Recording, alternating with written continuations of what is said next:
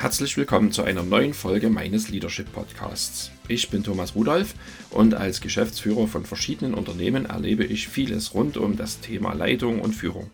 Das möchte ich gern mit dir teilen, damit du ermutigt und inspiriert wirst. Denn mit guten und motivierten Leitern blühen Menschen, Organisationen, Kirchen und Unternehmen auf, weil deine Mitarbeiter dir lieber folgen. Los geht's!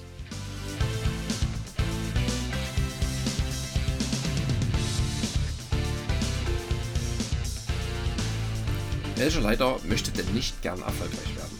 Aber dabei müssten wir erstmal noch zusammen überlegen, ab wann ein Leiter von sich selber behaupten darf, dass er Erfolg hat. Für heute sagen wir mal, Erfolg ist, als Leiter gut unterwegs und einflussreich zu sein. Und mit dem Titel dieser Episode möchte ich genau da ansetzen. Was kannst du als Leiter dir angewöhnen, um ein wirksamer Leiter zu sein oder zu werden? Und ich habe mit dem Titel ehrlicherweise auch ein bisschen übertrieben. Der klingt ja so sehr nach Rezept. So nach dem Motto, mache A, B und C und dann wird X und Y mit Sicherheit klappen. Das ist leider nicht so, da muss ich dich enttäuschen. Ich möchte euch eher von meinen Top 5 Gewohnheiten erzählen, wie ich sie umsetze und was sie mit mir machen.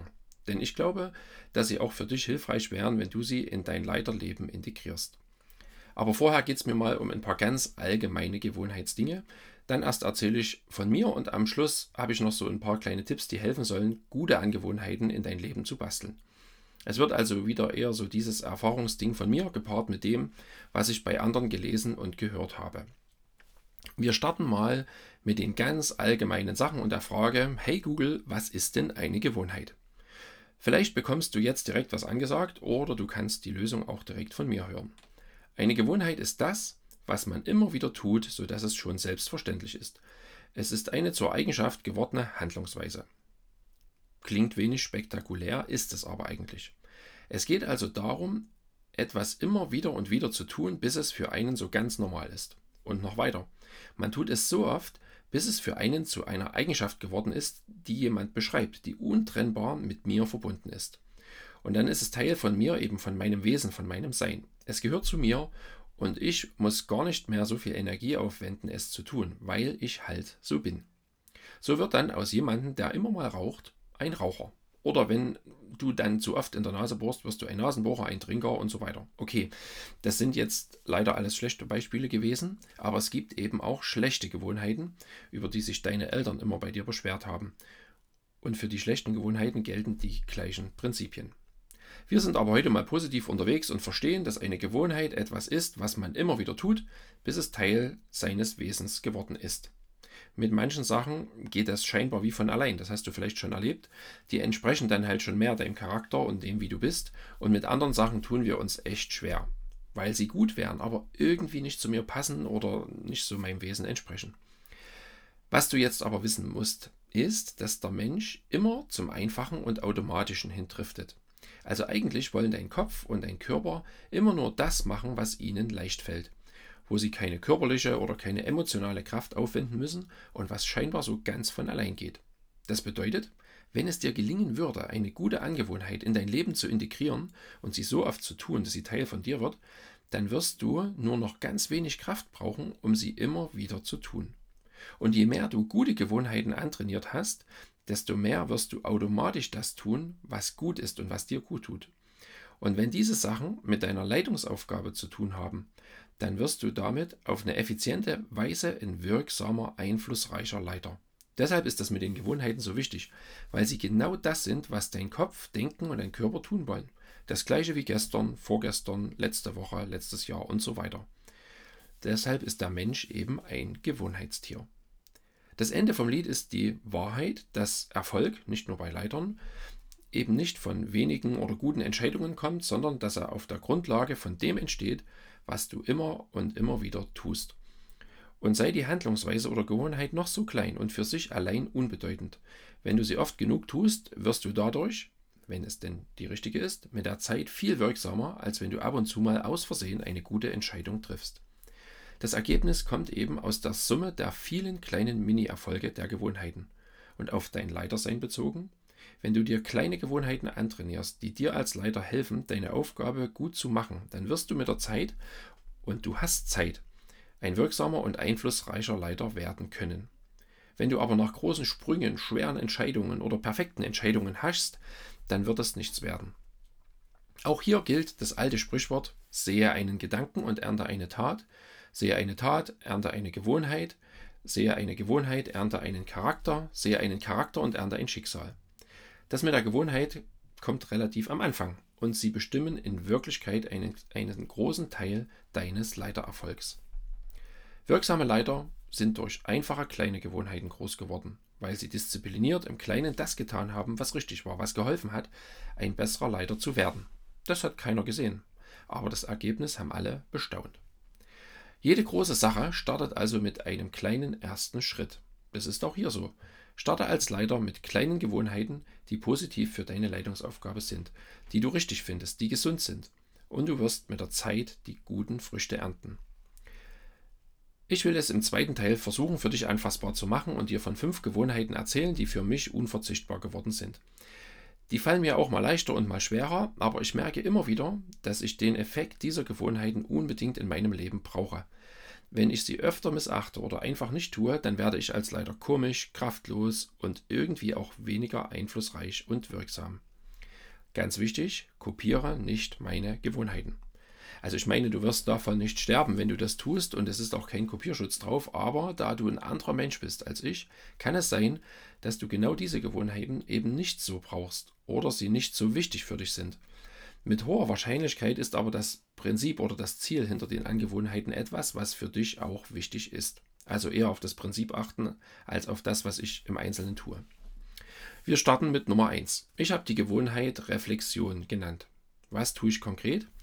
Einmal im Monat steige ich einen ganzen Tag aus meinem Alltag aus. Ich bin weder in der Firma noch zu Hause. Ich versuche etwas zu tun, was mir gut tut. Oft fahre ich mit dem Fahrrad, meistens sitze ich in einem Café zum Frühstück, gehe spazieren und bin einfach allein mit mir und mit Gott. Ich nehme mir Zeit, über mein Leben nachzudenken und nicht im Hamsterrad ums Überleben zu kämpfen. Ich lese viel und ganz konkret schaue ich mir meine Jahresziele an, meine Lebensvision, meine Werte und wie es in mir drin so aussieht, wie es mir geht. Ich gucke, ob ich noch in der Spur bin und das tue, wofür ich eigentlich da sein will und was meine Berufung ist. Ich denke über das nach, was ich in der letzten Zeit gemacht habe und lege fest, was jetzt konkret zu tun ist, um meine Ziele zu erreichen. Ganz oft entstehen neue Outlook-Aufgaben, die den nächsten Schritt in Richtung Ziel beschreiben. Und alles in allem hilft mir so ein Tag echt auf Kurs zu bleiben, mich neu zu fokussieren und zu sortieren. Und natürlich ist es auch so ein bisschen ein Ruhetag. Das ist also meine Reflexionsgewohnheit, zu der auch noch ein paar Tage Auszeit in irgendeiner Einsamkeit zum Jahreswechsel gehören. Und die Gewohnheit hilft mir, ein fokussierter und zielorientierter Leiter zu sein. Nummer zwei habe ich Ruhe genannt. Leider ist mir kein besserer Name eingefallen. Der Inhalt ist aber ganz einfach. Ich möchte den Tag in Ruhe und selbstbestimmt beginnen, bevor mich die Alltagshektik eiskalt erwischt. Konkret heißt das, dass mein Wecker 5.15 Uhr klingelt.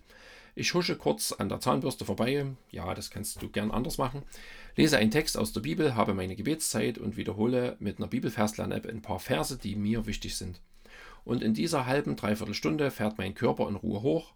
Ich sortiere im Kopf das, was an dem Tag auf mich zukommt und kriege klar, dass ich auch heute wieder von Gott abhängig und nicht allein bin. Außerdem bin ich danach meistens wirklich wach und der Rest meiner Familie kann aufwachen und ich kann mich hoffentlich um die anderen kümmern und nicht umgedreht. Die Gewohnheit hilft mir, in Ruhe in den Tag zu starten und auch Ruhe zu bewahren, wenn es vielleicht hektisch wird.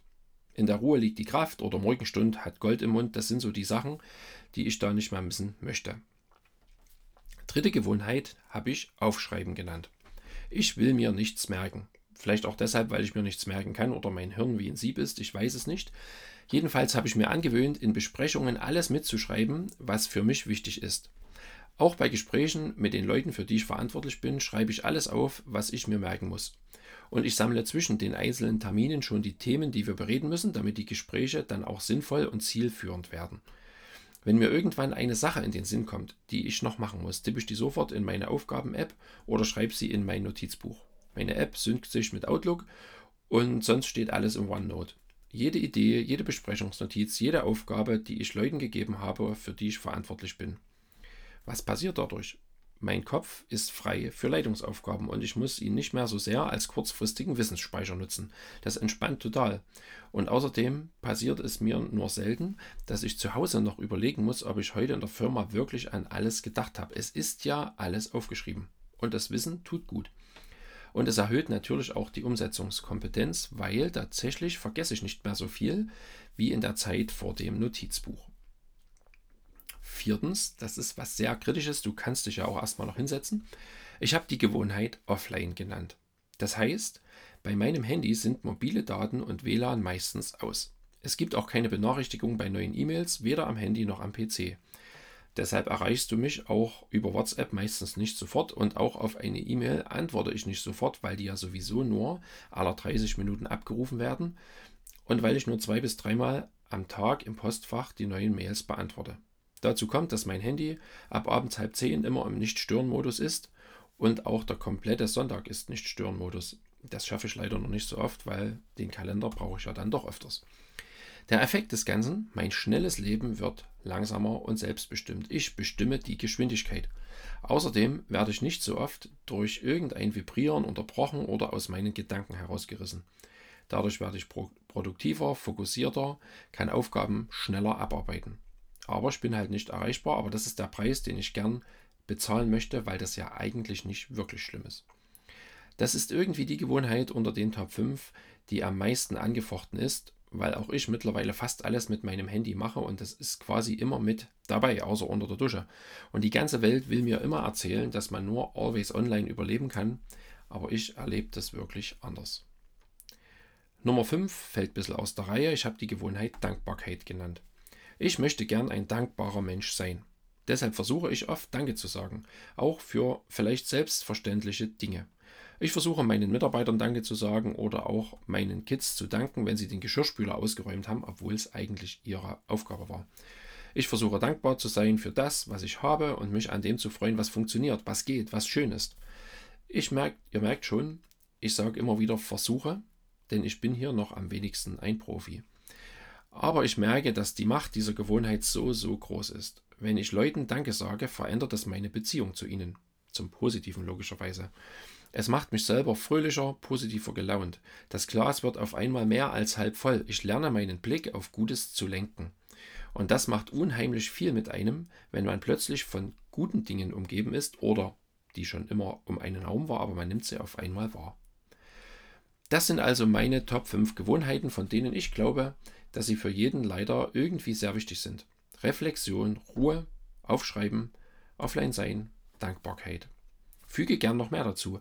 Auch ich habe ja noch mehr Dinge, die ich mir angewöhnt habe und die mir helfen, ein guter Leiter zu sein. Aber da müssten wir dann mal persönlich drüber reden. Das können wir gern machen, da musst du einfach mal vorbeikommen. Also, Gewohnheiten sind wichtig. Das war der erste Teil, ganz am Anfang. Jetzt habe ich dir ein paar meiner Gewohnheiten gezeigt. Und am Ende gibt es noch drei kleine Umsetzungshilfen, die ich aus einem Podcast von Greg Rochelle habe. Der sagt als erstes, weil das Wesen einer Gewohnheit eine Winzigkeit ist, macht es Sinn, klein anzufangen. Beispiel aus meinem Leben. Es ist besser, wenn ich mir angewöhnen könnte, einmal pro Woche mit dem Fahrrad zur Arbeit zu fahren, als mir vorzunehmen, jeden Tag zu fahren. Das klappt sicherlich sowieso seltener. Aber der eine Tag regelmäßig Bewegung wird schon Großes bewirken, wenn ich es immer wieder tue. Also fang klein an. Mach nur 10 Liegestütze, lies nur zwei Seiten, höre nur einen Podcast, triff dich mit nur einer Person, aber regelmäßig. Diese Woche, nächste Woche und so weiter und so fort. Beginne klein. Zweitens, mache deine Gewohnheiten sichtbar. Weil Gewohnheiten, zumindest am Anfang, eben nicht von allein gehen, hilft es, wenn dich irgendwas daran erinnert. Wenn ich zum Beispiel früh mit dem Fahrrad auf Arbeit fahren will, dann fällt es mir leichter, wenn ich schon abends meine Radklamotten im Bad ganz oben drauf lege. Oder wenn ich mit einem guten Buch einschlafen will, dann hilft es, wenn das Buch schon mal auf dem Nachttisch liegt und ich das nicht erst noch suchen muss abends. Eine regelmäßige Outlook-Aufgabe, das hilft auch. Oder du machst die Gewohnheit unsichtbar. Schokolade weg, Zigaretten weg. Geht auch. Also, das Ganze mit der Sichtbarkeit ist das Geheimnis. Dritte Hilfestellung, automatisiere das Ganze. Das bedeutet, hänge die Gewohnheit, die du etablieren willst, an irgendwas ran, was du sowieso machst. Wenn du eine Gebetszeit machen willst, dann mach sie immer nach dem Essen, weil du isst sowieso. Oder arbeite die Besprechung direkt im Anschluss an die Sitzung nach. Oder mache dein Mini-Workout immer bevor du in die Dusche steigst. Dann wird manches automatisch einfacher. Klein anfangen, sichtbar machen, automatisieren. Das kann helfen, um gute Gewohnheiten in dein Leben zu integrieren, die die wichtigste Grundlage dafür sind, dass du als Leiter wirksam bist. Und jetzt bist du dran, wie immer. Mach es dir zur Gewohnheit, gleich noch einen Podcast oder einen guten Zeitungsartikel kurz zu überlegen, was es für dich konkret bedeutet und wie du das in deinem Leben umsetzen kannst. Heute kannst du ja konkret überlegen, welche Gewohnheiten für dich wichtig sein könnten. Und stell dir vor, du kriegst so eine in dein Leben eingebaut und jedes Jahr eine weitere kleine gute Gewohnheit, die du immer wieder tust und die dich besser werden lässt. Das würde mit deiner Fähigkeit als Leiter auf Dauer ganz, ganz viel machen. Deshalb lege gleich jetzt eine Sache ganz konkret fest und fang einfach an. Vielleicht hilft dir dabei auch mein Arbeitsmaterial auf thomasrudolf.net.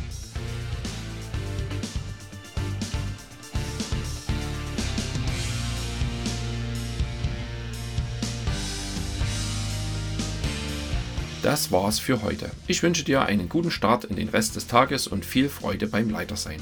Denk daran, wenn du dich als Leiter weiterentwickelst und besser wirst, dann folgen deine Leute dir lieber.